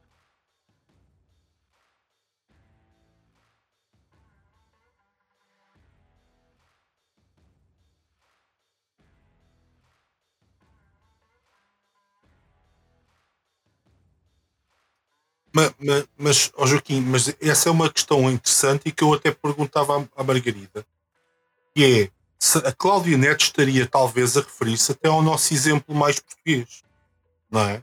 Porque se nós formos ver, eu fui ver, há uma, uma jogadora que é super mediática, a Margarida de certeza que a conhece, que é a Alicia Lehman. E, e a Alicia Lehman já tem, tem 20, 25 anos e já leva 2 milhões de dólares ganhos na, na da carreira. E já tem uh, 100 mil euros de patrocínios anuais, 200 mil euros de salário e um, ou seja, já tem um net worth acima do meio milhão. Não é? Ou seja, há, há, eu acho que já está a acontecer essa aproximação. Eu acho que em Portugal ainda não percebemos o que é que essa aproximação está a acontecer. Sim, aí fala-se muito da questão, da questão, puxando ainda à, à questão dos salários e da, daquela que foi a batalha do equal pay de, da seleção americana. A seleção feminina uh, de futebol dos Estados Unidos. É 20 vezes melhor. E, sei lá, 50 vezes mais titulada do que a seleção masculina foi e alguma vez que será.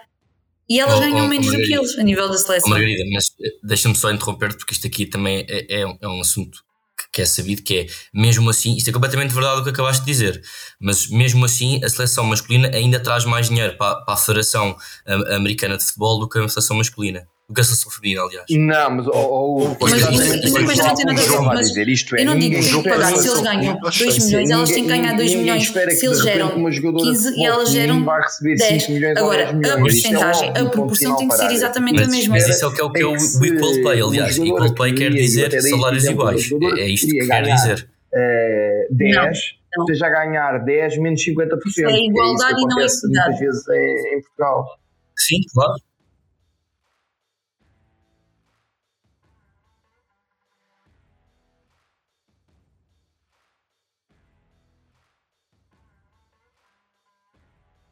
Sim. Oh, oh Joaquim, certo, mas eu estou a abordar, eu estou a abordar, eu estou a abordar mesmo este, este ponto que foi trazido nos Estados Unidos. E nos Estados Unidos aconteceu que foi tomada uma decisão em que os salários da seleção masculina e feminina são os mesmos. Através desta luta que, que a seleção feminina teve. Neste momento, nos Estados Unidos, os salários são iguais para os jogadores masculinos, para os jogadores masculinos da seleção americana de futebol e para as jogadoras femininas da seleção feminina de, de futebol. É isto que acontece. Okay? A seleção Portanto, feminina facto, é, é a campeã do mundo em título. E eu chustei. Uh, e, e isto é, é, uma decisão que eu acho muito polémica, justamente por causa do que eu estava a dizer. Certamente que, como nós sabemos, a seleção feminina de futebol é a melhor do mundo e é a mais titulada do mundo, muito mais que a masculina, mas será que faz sentido uh, haver esta, esta igualdade salarial quando a seleção masculina, mesmo assim, quando vai a um Mundial ou a, um, a uma Copa América, como já foi, traz mais dinheiro do que, do que a seleção feminina? Mas, mas, uh, mas o contexto é diferente também. A América, os Estados Unidos, neste contrário. caso, tu vai, vais a um jogo de futebol feminino, está sempre cheio da seleção. Sim, sim, sim, sim. Não digo o contrário. É impressionante. Não sei se elas trazem menos que, que eles. Certo? Sinceramente, não, trazem, não trazem, trazem, trazem, trazem, é um facto. Trazem um facto. E aliás, até o futebol masculino está a crescer muito nos Estados Unidos nos últimos anos também. Tem-se vindo, eh, tem-se, tem-se visto crescer também os estádios uh, no futebol masculino nos Estados Unidos, que era, um, que era uma modalidade que não tinha tanta, tanta presença naquele país, não é? Porque tem, tem o futebol americano, tem o basquete, e agora já se está a ver mais contagiado pelo futebol masculino e também está a haver um, um crescimento um, ehm, nesse sentido naquele país. Hum, mas não, não sei se alguma vez o vai pegar muito bem num, num país como os Estados Unidos. É difícil, é difícil. Eles têm uma grande paixão pelo futebol americano e pronto, mas isto também já são outros temas. Sim, não, e não tem o sistema se... dos franchisings, tem os é. drafts, tem uma série de coisas que os guarda-redes, não é? Eu por acaso apareceu-me um vídeo no outro dia, apareceu um vídeo no outro dia no Facebook que era uma competição que eles faziam lá de demonstração, tinha um campo reduzido com duas balizas. Eu não sei se também viram isto ou não, acho que isto até ficou algo viral cá em Portugal. Um vídeo reduzido com um campo, assim, um campo, sei lá, de 10 metros, 10 um bocadinho mais, calhar 20 metros. Exatamente, uma competição de guarda-redes em que os guarda-redes tinham que mandar a bola com a mão e era um, assim, uma coisa assim meio demonstrativa, justamente para cativar fãs, para ser uma coisa assim gira. Eu achei isso interessante, apareceu-me no Facebook. Uh, mas sim, eles têm claramente as suas dinâmicas diferentes.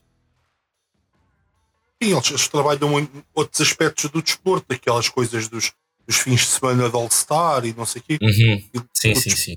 E não sei se lembram, do... não sei se também se lembram como é que era nos anos 90 e 80 a MLS, não sei como é que não sei se sabem como é que eles batiam os penaltis. Os penaltis. É que, é, eu era, que eram penaltis corridos de meio campo. campo. Exatamente.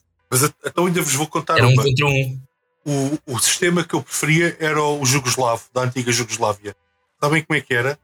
Havia uma série de 5 penaltis antes do jogo começar.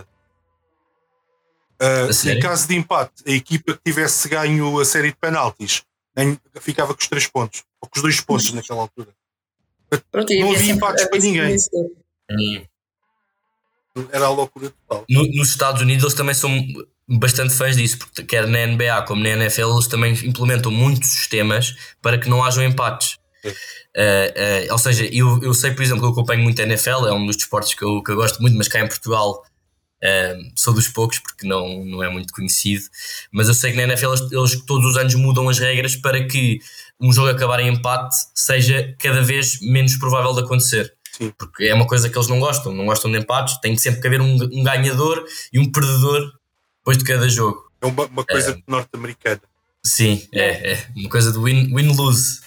Pelo que eles gostam. Mas, mas, mas uh, a questão que eu estava a, colocar à Margarida é se ela sente que, uh, em termos europeus, que esse, esse caminho de, de tapar o fosso que existe neste momento começa a ser, começa a ser feito. Sim, sim, sem dúvida. Aliás, a Inglaterra também acho que já vai It's igualar os prémios. Home. Ou seja, não vai igualar sim. o pagamento, mas a porcentagem dos prémios. Elas ganharam coisas que eles nunca ganharam elas trouxeram o futebol de volta à casa. Verdade. É verdade. Eles falam muito nisso, mas nem vê-lo. Um, não, mas, mas eu acho que sim, está a ser cada vez mais trabalhado. Está a ser eu, eu cada tenho, vez mais trabalhado a nível europeu e mundial e as seleções, qual, principalmente a nível das seleções, das federações estão a dar os primeiros passos. Mas aqui em Portugal vejo isso ainda muito, muito longe. Eu, eu uma também até pelo valor que é associado a uma final de uma supertaça, tal como aconteceu na Taça de Portugal, que é um euro. Isso é uma desvalorização tinha... tremenda do futebol feminino. Margarida, eu tinha uma pergunta também nesta sequência. Tinha, tinha uma questão que já foi falada também aqui há, um, há, uns, há uns minutos pelo Eduardo, e, e queria também fazer um bocadinho a comparação com, por exemplo, com o basquete, que era um desporto que em Portugal, aqui há uns anos, eh, era importante, mas em nível de qualidade daquilo que era a Europa e o, e, e o mundo não era assim tão boa, e, e começou-se a fazer muito um investimento de trazer jogadores experienciados estrangeiros para aumentar essa qualidade nacional. E, e eu acho que no futebol feminino, o, o, Eduardo sugeriu isso há bocado, poderia ser uma coisa que também podia ser feita, e já começamos a, começamos a ver, por exemplo, a Brenda no Sporting, a Chandra, e eu, a pergunta que eu tinha para ti é como é, que, como é que trazemos mais essa qualidade estrangeira para Portugal para também aumentarmos a nossa qualidade nacional? Como é que achas tu que isso faz? trazer essas jogadoras estrangeiras, tens quatro clubes, maioritariamente, que, que conseguem absorver essas jogadoras e dar-lhes condições que as façam querer vir para além da, da competitividade da liga. O Benfica, o Sporting, o Braga e o Famalicão. A Chandra, tu falaste aí da Chandra, a Chandra não era um nome referenciado a nível europeu. Sim, não, não era, mas era no, no, na universidade, não é? No futebol era universitário. Era uma jogadora universitária e fez uma excelente época, meia época que teve no Torriense e, e agora a época passada teve extraordinária no Sporting e é uma jogadora de grande qualidade. Mas, mas não é fácil tu, tu estares a atrair jogadoras que estão a jogar e olhando aqui para o lado para a Espanha estão a jogar, mesmo que sejam a jogar numa equipa da meia, meia tabela, estares a atraí-las para uma liga que está longe de ser profissionalizada, onde grande parte dos clubes não são profissionais e elas lá mesmo num clube, clube para, para, pela manutenção são profissionais. Ou seja, não é fácil estar a três jogadoras assim. Vai-te dar um, um grande aporte de qualidade, sim, sem dúvida. A liga melhora, as, as jogadoras evoluem porque é jogar com os melhores que tu, que tu te tornas melhor. Mas eu acho que temos que começar a trazer jogadoras, sim, mas temos que começar mesmo pela base. É dar condições à nossa jogadora para ser formada com as melhores condições desde muito cedo, o treino específico das suas posições, principalmente o guarda-redes, que é um, um déficit que nós temos e qualquer equipa queira ser grande tem que ter um grande guarda-redes. Um, e começando por aí e depois indo buscar uma, duas, três ali jogadoras uh, cirurgicamente que, que, te vão valorizar a liga. Ah, tens, tens vários clubes que não têm condições para, para, para receber uma jogadora. A Brenda Pérez. A Brenda Pérez foi uma sorte, caiu-nos assim um bocadinho no colo. Uma jogadora que estava num clube que desceu de divisão Uh, e uma jogadora internacional jovem por, por Espanha, não é? Uma jogadora com currículo. Um, teve também no Atlético Madrid, na altura da, da Fonte Manha, ou seja, é uma jogadora já com, com muita, muito andamento e muita estaleca. Vimos assim um bocadinho no colo, mas tivemos essa sorte, mas não podemos estar a pedir que um Varzinho ou que um Estoril Praia, que infelizmente Margarida, agora está divisão, deixa-me só fazer consiga ir buscar jogadoras, jogadoras dessas e depois, então, óbvio, se tiveres um Benfica, um Braga, um Sporting, um Famalicão que se reforce muito, ou até um Torriense, com jogadoras de qualidades é de outros países, vais criar ali um gap ainda maior entre as, as, as equipas pequenas e equipas grandes, ou seja, a tua liga vai estagnar, vais ter ali 3, 4 equipas a lutar pelo campeonato e pelas competições. e as outras andarem ali a lutar para não descer. No querias dar, eh, fazer com que aquele plantel, sim. aquela equipa, desse um salto e desse um salto ao nível de mediatismo, dos valores que oferem, dos patrocinadores que têm, eh, das transmissões televisivas. Isto é, qual é que seria o teu eh, plano de ações para, hum, para lá chegares?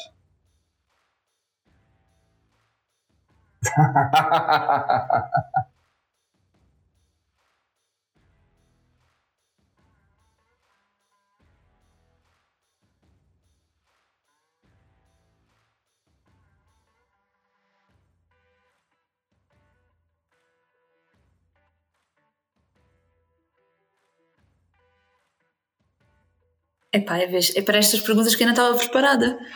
Uh, é uma, uma específica. Não, mas não, eu acho que o projeto do Sporting é um projeto muito bom, porque preocupa-se na formação das jogadoras, da jovem jogadora portuguesa, em desenvolvê-la, dando-lhe as melhores condições que tem ao seu alcance.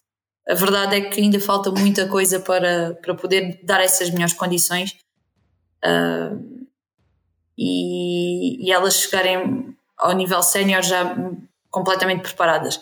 Mas eu acho que eu dava continuidade ao projeto que, que temos em mãos, mas trabalhava muito mais em termos de marketing, em termos de publicidade.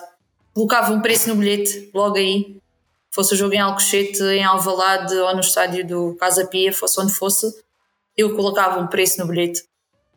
Definia-se o jogo, o jogo normal é 5 euros, um jogo grande é 7 ou 8 euros, o que fosse, mas tínhamos um preço fixo.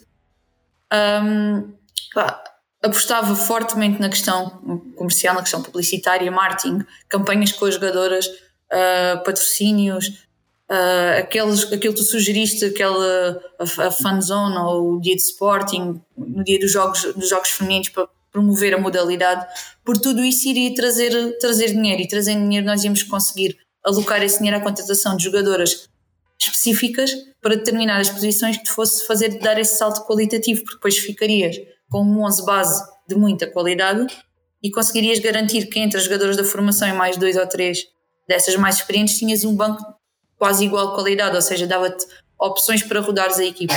Eu acho que isso é muito importante e, e é um bocadinho o déficit do, do, futebol feminino que se nota maioritariamente a nível nacional é, é a, a, a, qualidade da jogadora que tens a jogar um a titular e depois o que tens no banco.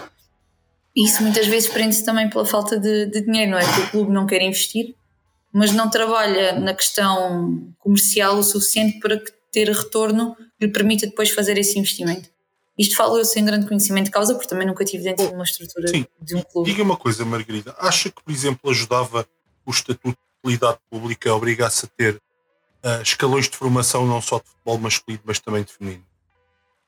Eu não gosto de associar o futebol feminino, nem nada, nada de desporto, à obrigatoriedade.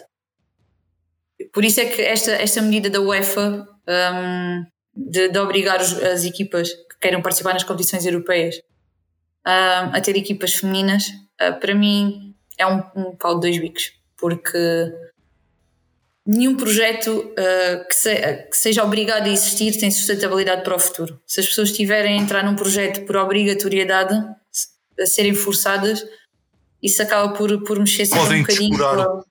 descurar o é projeto. É tipo, vamos ter por ter, temos aqui a equipa, temos aqui umas jogadoras que vão jogar de vez em quando e pronto, está feito. Eu, eu percebo o que quer dizer, mas se nós olhar, por, por exemplo, há bocado a questão do dinheiro, ah, o futebol masculino traz muito mais dinheiro, não sei o quê. Mas se nós olharmos de uma forma muito fria, realmente nós temos os agentes, os jogadores estão ricos, os jogadores estão ricos, mas os clubes estão pobres. Sim. Quer dizer, até, até isso é um bocadinho estranho quando a gente pensa, ah, traz muito dinheiro, pois, mas traz o dinheiro para quem, não é? Pois eu percebo, uh, mas é, é, essa, acho que essa, essa pergunta não tem uma resposta correta. Ou direta. É, sim, não é, tem, não tem. Eu, sei, eu imagino que é, não. Mas, mas acho, acho equilibrado, que. Não. Para, para já é, é, agora, nomeadamente no caso português, acho que é agora a altura de fazer alguma coisa para não, não perdermos o comboio das Espanhas, da França, da Inglaterra, da Alemanha e das, das equipas norte. É, é, aproveitar este, este, este, este mediatismo do euro, porque o mediatismo do Sim. euro trouxe, despertou muita gente, muitos possíveis potenciais investidores, patrocinadores, despertou muita gente para o futebol feminino e é aproveitar isso para fazer, para, para agarrar investidores, para agarrar patrocínios, para agarrar equipas técnicas competentes, porque há muitas equipas que não têm equipas técnicas competentes e isso, isso depois reflete-se. Por mais boa vontade que tenham, as equipas técnicas têm que estar formadas, têm que ter competência para lá estar, tanto no masculino como no feminino.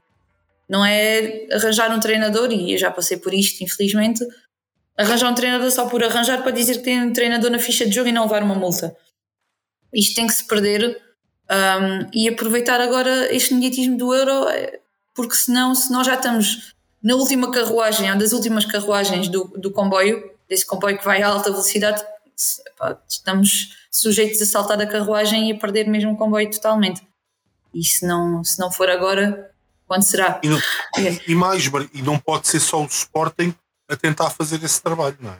Não, esse trabalho tem que começar, e eu farto de dizer isto, é pela Federação. A Federação é, é a base. Porque Sim. os clubes pequenos não têm, não têm as possibilidades que tem o Sporting. Um, para investir mal ou bem, o Sporting investe e tem capacidade para isso. E, Nós e não só isso, o, o, Sporting tem em Lisboa, não é? Nós exatamente, exatamente. Nós temos o país. O Clube Albergaria, por exemplo, eu falo muitas vezes do Clube Albergaria, que acho que é um clube que é, passa ali muito entre os pingos da chuva, vai se mantendo na primeira, consegue estar sempre na fase de apuramento campeão nos últimos anos. Agora, graças a Deus que esse, esse formato já deixou de existir, mas, mas é um clube que forma muitas jogadoras e jogadoras de muita qualidade. abastece as seleções nacionais dos vários escalões. E, é e tem a Paula Pinho, que é treinadora, sei lá, 10 anos, 15 anos, que ela, que ela é treinadora e antes disso foi atleta do clube. E é uma pessoa muito competente e que tem feito ali um trabalho extraordinário com muito pouco. Tem que se dar, tem que se dar apoio a esses clubes. E quem diz uma albergaria diz, uh, sei lá, um, o Arico de Esportes Clube aqui do distrito que vai, que vai fazer séniores para um ano, que tinha uma equipa sub-19 a competir no Campeonato Nacional, ou o Lusitano de Évora, ou as escolinhas de futebol feminino de Setúbal que agora se uniram ao, ao Vitória de Setúbal. Tem que se dar tem que se dar condições às equipas pequenas.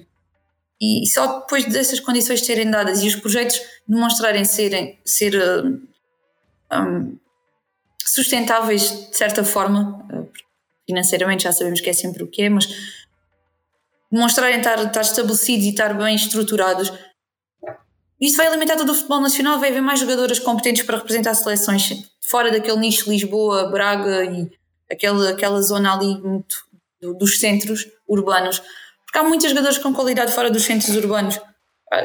Eu aqui conseguia enumerar várias que tinham capacidade de ir à seleção e o ano passado foram três. A Ana Capeta é de Aljustrel. A Ana Capeta é de Aljustrel. Eu joguei futsal agora nas últimas três, duas épocas com a Carolina Silva, que foi internacional com a Ana Capeta também, sub-17, sub-19. Jogou uh, no Oriense, jogou no, no A dos Francos. Uh, tenho uma rapariga da minha terra que no, em 2000 ou 2001, foi, foi também internacional pela seleção A. Um, epá, há muitas jogadoras aqui que, que têm qualidade. E eu, eu puxo a brasa à minha sardinha, que é aqui o Alentejo, o Distrito de Beja, que é um distrito muito complexo neste, neste tema do futebol feminino, que tem muitas jogadoras com qualidade, mas uma fraca aposta em termos clubísticos.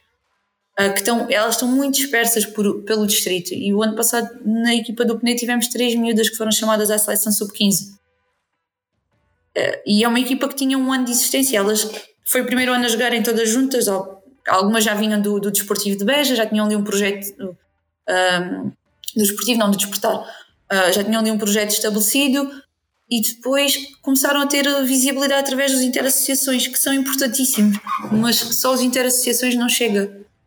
Porque há miúdas que vão a essas interassociações que jogam apenas no, no futebol interturmas, nos, nos interescolas, no, no, no, desporto escolar, que têm zero de base futebolística. Ou seja, quando chegam a um patamar de, de, de, de seleção distrital, eu já nem falo seleção nacional, mas chegam a uma seleção distrital, podem ter muita qualidade técnica, mas estão ali meio perdidas. E tem que se investir para, para formar essas miúdas, essas jogadoras e atuar a nível das escolas, angariar, criar mecanismos para que os clubes sintam vontade, não só necessidade nem obrigatoriedade, mas vontade de investir no futebol feminino e demonstrar aos clubes que vale a pena. Não, que, quando, quando eu, eu vou-lhe dar um exemplo. Quando eu era miúdo, uma federação uh, investiu em formar professores de educação física, nomeadamente em corfball, uh, hum. para depois ter uma espécie de olhares nas escolas. Sim. Aquilo foi inteligente. E nós demos ali um pulo qualitativo. Ah, o desporto não tem muita visibilidade, mas Portugal deu um pulo qualitativo naquilo. E, tinha várias equipas já, não sei o quê. Uh, e, e, se calhar é preciso fazer um bocado esse caminho. Eu vou contar uma história. Uh, a, minha, a minha mulher, quando, quando estava a estudar, trabalhava. E trabalhou com uma rapariga que, que jogava futebol feminino. E eu lembro-me dela me contar uma história uma vez de ir jogar ao Bessa de serem nove da noite e estar ainda à espera para fazer o controle antidoping. Num domingo. Depois na segunda-feira foi trabalhar e não conseguia estar acordado. Pois. Ela foi em Lisboa. É assim, em, em, para já, em, enquanto, enquanto estas coisas acontecerem, isto já foi há algum tempo, eu espero que já não aconteça, mas enquanto isto acontecer, as mulheres não vão conseguir competir, ao menos isso, em, em igualdade de circunstâncias.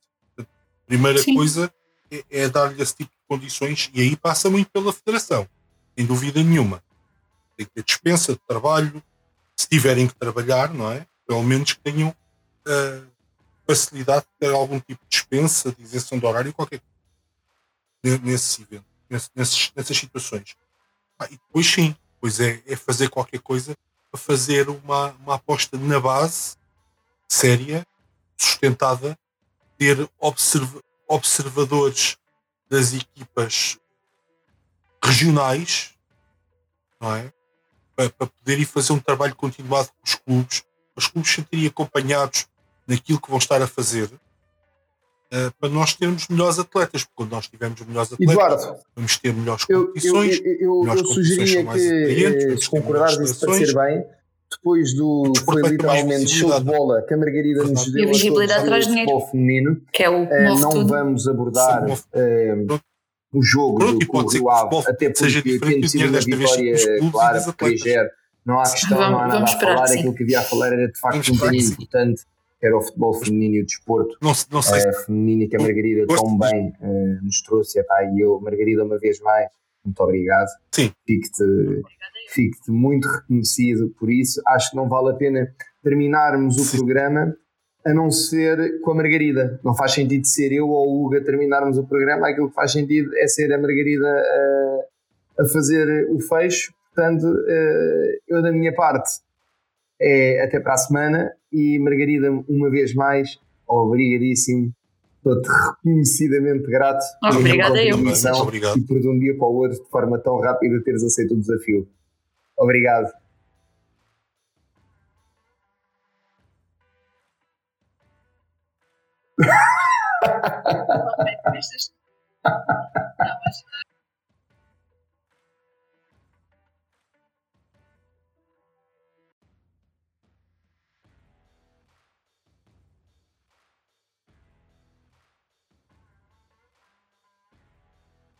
Ora, parece. Obrigada eu e isto. Mais outra coisa para a qual eu não estava pronta, fazer o fecho do programa. Isto, só me mete nestas situações. Não, mas agora Às mais a sério. Quando, eu... não estamos preparados é quando sai melhor. E foi é, o caso. É, é isso. Porque muito ensaiado não parece natural. Exatamente. Uh, não, mas é assim, eu, eu é que agradeço o, o, convite mesmo de um dia para o outro. Isto para mim é um bocadinho estranho fazer podcast e agora tem sido uns quantos. Uh, mas para mim é sempre um gosto falar sobre futebol feminino, que é uma paixão desde sempre.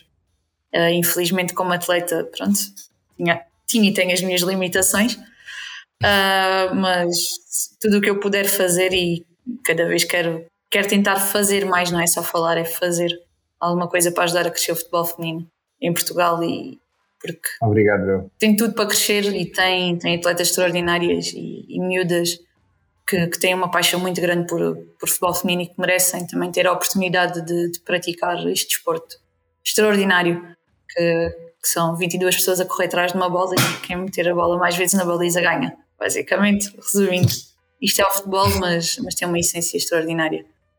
Obrigada a vocês os três. E vou acompanhar aqui o, o programa, o podcast, na, daqui para a frente, já segui no, no Spotify.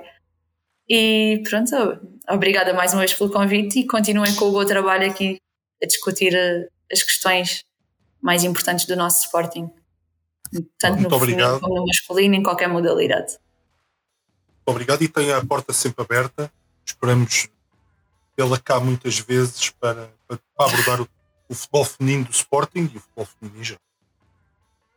Todos muito obrigado, continuação de uma boa semana e até à Obrigada. próxima. Igual. Deus, até a próxima. Um abraço.